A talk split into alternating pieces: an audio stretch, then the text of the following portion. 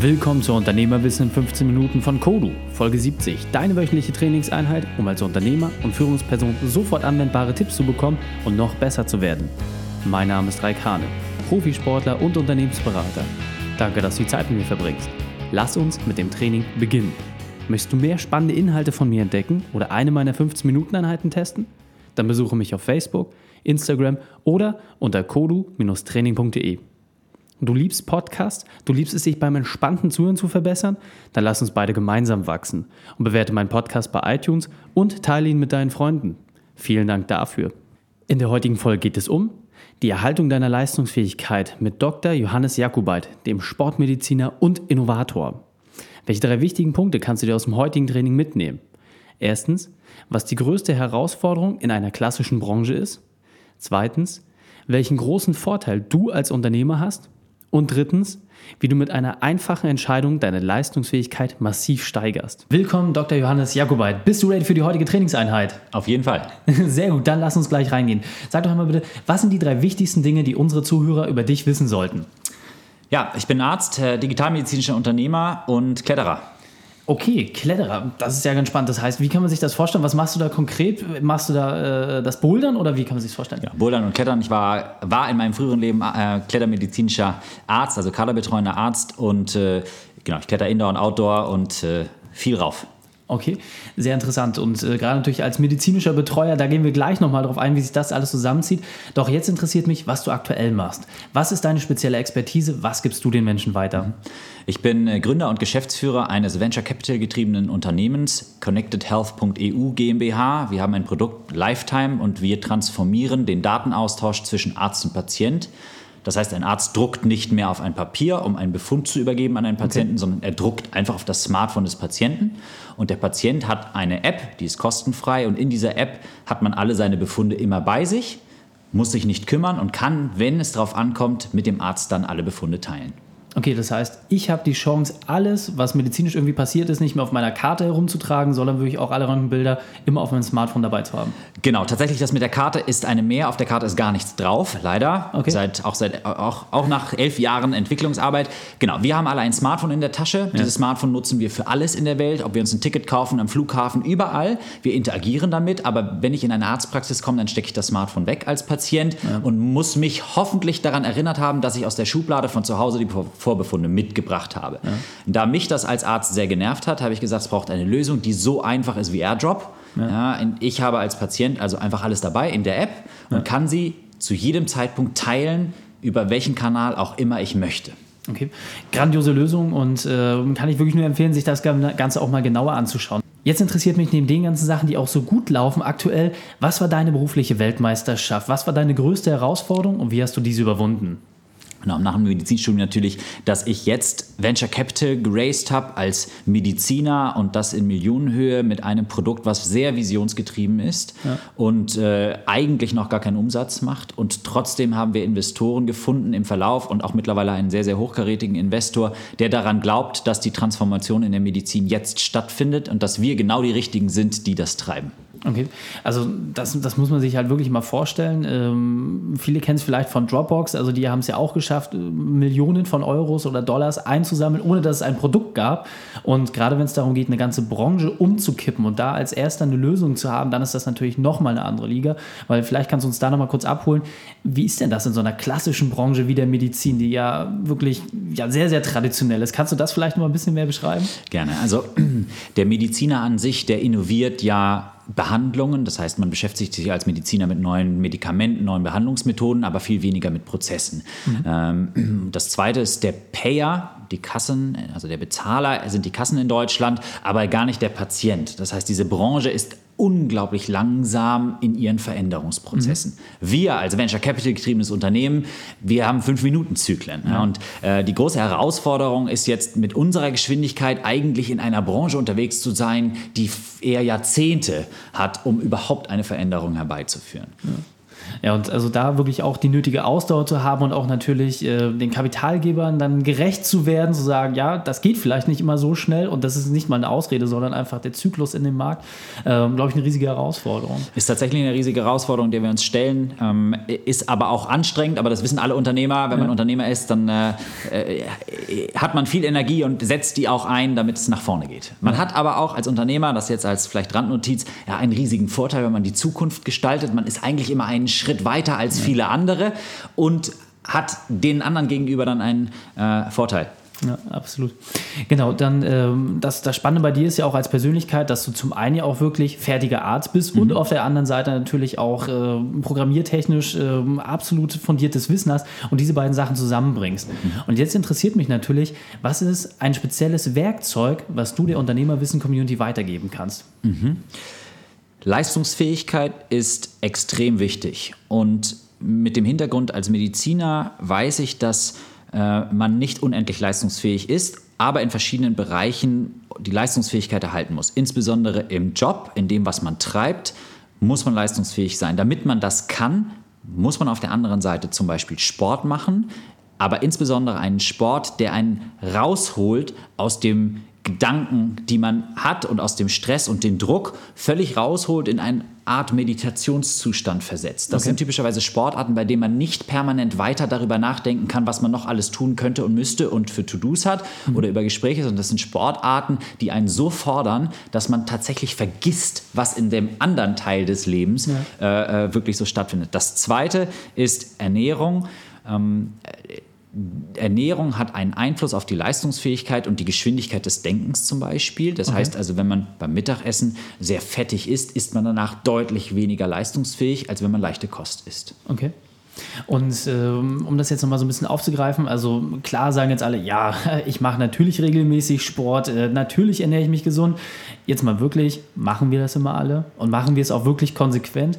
Und vielleicht hast du da auch nochmal so, so ein kleines Beispiel oder so eine Anekdote, wo du einfach selber sagen kannst oder auch vielleicht an deinem eigenen Beispiel, worauf du besonders mhm. achtest, mhm. was du machst, um diese Themen wirklich auch tagtäglich umzusetzen, um deine Leistungsfähigkeit auszubauen und zu steigern. Ja, also für mich oder mir hilft es, es nicht zu verdrängen, sondern es zu machen, tatsächlich äh, es zu machen und äh, Dinge einfach zu beenden und sagen, ich mache morgen weiter und ich bin morgen leistungsfähiger und ich werde in der kürzeren Zeit mehr schaffen, wenn ich jetzt zum Beispiel klettern gehe. Oder aber jetzt mir ein gesundes Essen mache und mhm. mir auch die Zeit nehme, einen Salat zu machen und da Körner anzubraten zum Beispiel und das dann auch genieße, dass ich das gemacht habe. Mhm. Weil ich weiß, dass ich danach äh, am nächsten Tag wie gesagt, einfach leistungsfähiger bin. Das, was äh, mir hilft, ist der innere Schweinehund, weil wir wollen alle immer ganz viel und tun es dann doch nicht. Ja. Es ist einfach einmal zu machen und dann ein nächstes Mal einfach zu machen. Oder aber ganz klar zu sagen, ich mache es jetzt nicht. Und dann aber nicht sagen, ich hätte doch und würde gerne und eigentlich müsste ich Sport machen und eigentlich ja. würde ich mich gerne äh, äh, besser ernähren, sondern ich werde mich besser ernähren und es dann auch schlichtweg zu tun oder ich lasse es einfach bleiben und ernähre mich weiter so, wie ich es jetzt tue. Das heißt, der Verdrängungsmechanismus, mhm. den aufzubrechen und es entweder zu tun oder sein zu lassen, aber dann bewusst in eine von den beiden Richtungen zu gehen. Okay, also das ist aus meiner Sicht auch ein ganz, ganz wesentlicher Punkt, ähm, dass man halt wirklich sagt, okay, wer steuert jetzt aktuell? Also bin ich es selber oder lasse ich dann doch den inneren Schweinehund wirklich durch? Und das, was mir persönlich auch immer hilft, ist, dass man konsequent ist in dem, was man tagtäglich macht, aber auch ja die Ausnahmen zulässt. Wie liest du das für dich? Also hast du dann auch so diesen sogenannten Cheat Day, wo du für dich dann auch mal wirklich die Ausnahme zulässt, wo du ganz konsequent sagst, heute mal alle Ausnahmen, damit es sich lohnt? Ja, den, den auf jeden Fall und den hat jeder und den, das ist, wäre Quatsch äh, zu behaupten, dass es den nicht gibt. Das Wichtige ist, dass man ihn zulässt und dass man einfach konsequent sagt, heute halt nicht. Heute esse ich Pommes und einen Schnitzel und damit geht es mir jetzt auch gut. Ja. Was ich dann nicht tue, ist nach dem Mittagessen zu denken, hätte ich doch aber wollen und würden und Mensch, das war jetzt doof, sondern nö, heute war das ein Tag und morgen geht es wieder anders. Okay. Das gleiche gilt bei Bewegung. Manchmal ist es so, dass ich das Unternehmen höher priorisiere als den Sport. Mhm. Natürlich, dann tue ich das und natürlich finde ich es dann schade, aber dann tue ich das bewusst. Ich gehe heute nicht klettern, stattdessen mache ich das, weil das muss jetzt noch passieren und dafür gehe ich dann nächste Woche einmal mehr oder mache es nächste Woche dann ganz bewusst. Mhm. Das heißt also auch wieder da der Verdrängung, das bewusste andere tun und das Bewusste weglassen versus das, ich hätte aber wollen würden und es dann doch nicht machen. Okay, also wie gesagt, kann ich äh, auch absolut unterstreichen, dieses auch im Blöcken denken, dass man einfach sagt, okay, ich habe halt meine Trainingsblöcke. Jetzt mal wirklich die ganz konkrete Frage, wie oft machst du in der Woche Sport? Also wenn die Regel besteht, nicht die Ausnahme? Mhm. Zwei bis dreimal. Okay. Das kommt ein bisschen darauf an, wie der äh, Terminplan das zulässt. Das kommt auch ein bisschen darauf an, wie meine Frau, die ist Ärztin im Schichtdienst, gerade okay. Zeit hat, ähm, weil wir natürlich gerne zusammen diese Zeit verbringen wollen, auch beim Sport.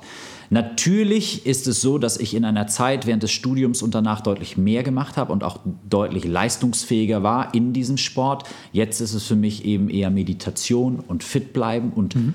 Die Leistungsfähigkeit im Beruf haben denn dort ist mein Hauptfokus gerade. Mhm. Ich habe dort eine Technik, die nennt sich Have, Do and Be. Ich definiere mir drei Dinge, die ich haben will, tun will und sein will. Und alles, was nicht in diesen neun Dingen drinsteht, ja. Lasse ich schlichtweg einfach sein. Und äh, in, im Moment steht dort nicht drin, dass ich Leistungskaderkletterer bin, sondern dass ich ja. auch klettern gehe, aber vor allem dieses Unternehmen skaliere. Das heißt, da ist mein Hauptfokus. Zwei bis dreimal ist die Antwort auf deine Frage. Okay, sehr, sehr gut. Und ähm, jetzt haben wir ja schon äh, die Technik so ein bisschen beleuchtet, auch mit den Ausnahmen. Lass uns das nochmal wirklich ganz konkret machen. Also mhm. für die Leute, die sich jetzt noch nicht so damit beschäftigt haben, die sagen, ja, okay, Ernährung, Sport, ich weiß nicht genau, wie ich das in meinen Alltag unterbringen kann. Was wären aus deiner Sicht die drei konkreten Schritte, die jemand unternehmen mhm. kann, um morgen gleich damit zu starten? Mhm sich zu entscheiden, es zu tun oder sich zu entscheiden, es sein zu lassen. Und dann konkret keine Riesenaufgabe im Sport stellen, ein Marathon laufen, sondern überhaupt anfangen, sich zu bewegen. Ich gehe morgen 20 Minuten von 12 bis 12.20 Uhr raus und es dann konsequent tun und dann einmal um den Block laufen und es erledigt haben und übermorgen dann wieder. Das mhm. heißt also ganz konkret machen und anfangen und den ersten Schritt machen. Jetzt auf Sport bezogen. Okay. Ja, gehen weiter. Tipp 2 und 3 dazu. Okay, gerne. Ähm, jetzt auf Ernährung bezogen. Nehmen wir wieder das Beispiel mit dem Schnitzel. Das ist lecker und die Pommes sind auch unglaublich lecker.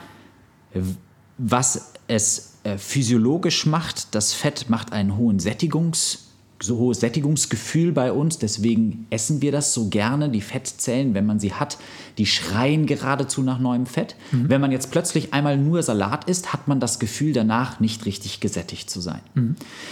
Das Entscheidende dabei ist erstens, dass man genügend Volumen aufnimmt, bedeutet also zu diesem Salat, wenn man sagt, ich esse heute einmal gesund, genügend trinken und zwar mehr als sonst, Wasser trinken, weil einfach die, die Magendehnung ein Sättigungsgefühl herbeiführt. Mhm. Und zweitens, richtig ordentlich viel essen. Okay. Ja, also eine große Portion Salat essen, weil man dann hat man auch, ich habe genug gegessen, einfach die Rationale dahinter. Ja. Und das Dritte ist, und das ist eines der entscheidenden Ernährungsthemen, kein, keine Zucker zwischendurch. Also morgens eine Mahlzeit, und dann auch mal aushalten. Man macht das zwischendurch und man muss auch mal Zucker zu sich nehmen, aber dass man es auch mal bewusst aushält, mhm. vier, fünf Stunden nur Wasser zu trinken und auch in dem Kaffee keinen Zucker äh, zu, zu nutzen, weil man in einen Katabolen, in einen anderen Stoffwechsel hineinkommt, der mhm. dann nach dem Mittagessen wieder sich umdreht. Ja. Ähm, das ist, das trainiert den Körper und man ist nicht immer in dem gleichen Stoffwechsel. Das ist also eine ganz konkrete, die ganz konkreten Schritte. Also erstens kurzfristig machen, ja. oder sein lassen, aber natürlich bitte machen und kleines Ziel und machen. Rausgehen, 20 Minuten um den Block laufen, wiederkommen, super. Zweitens, Ernährung auch machen, viel Flüssigkeit, viel Volumen auf sich nehmen, wenn man gewohnt ist, Fett zu essen, mhm. wenn man das jetzt sein lässt. Und drittens, die Zucker zwischendurch auch mal sein lassen und konsequent dieses Gefühl, was dann kommt, was man neu ja. erlebt, aushalten. Ja. Und auch da, also wenn man das jetzt mal äh, sechs, sieben Tage lang am Stück ausprobiert, man kann danach ja auch mal gucken, was der Unterschied ist und dann für sich selber definieren, war das jetzt besser oder schlechter.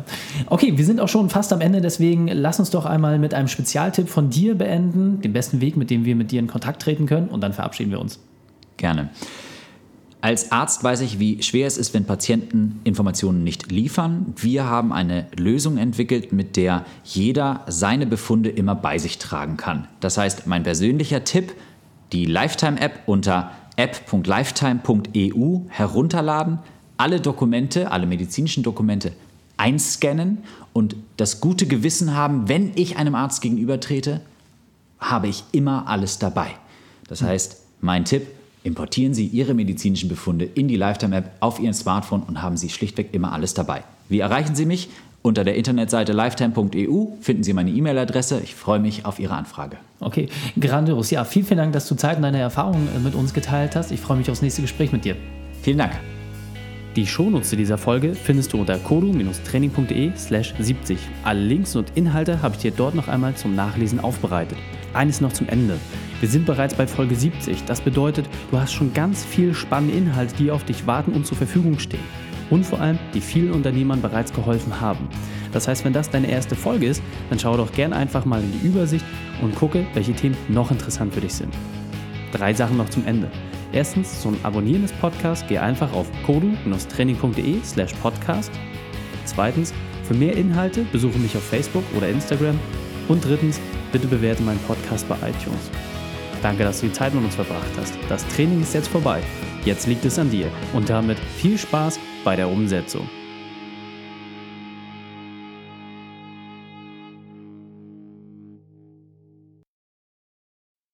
Und wenn du Ideen wie diese für dein Unternehmen auch umsetzen möchtest und auch 10 Stunden pro Woche weniger arbeiten, dann buche deinen Termin für ein kostenfreies Erstgespräch.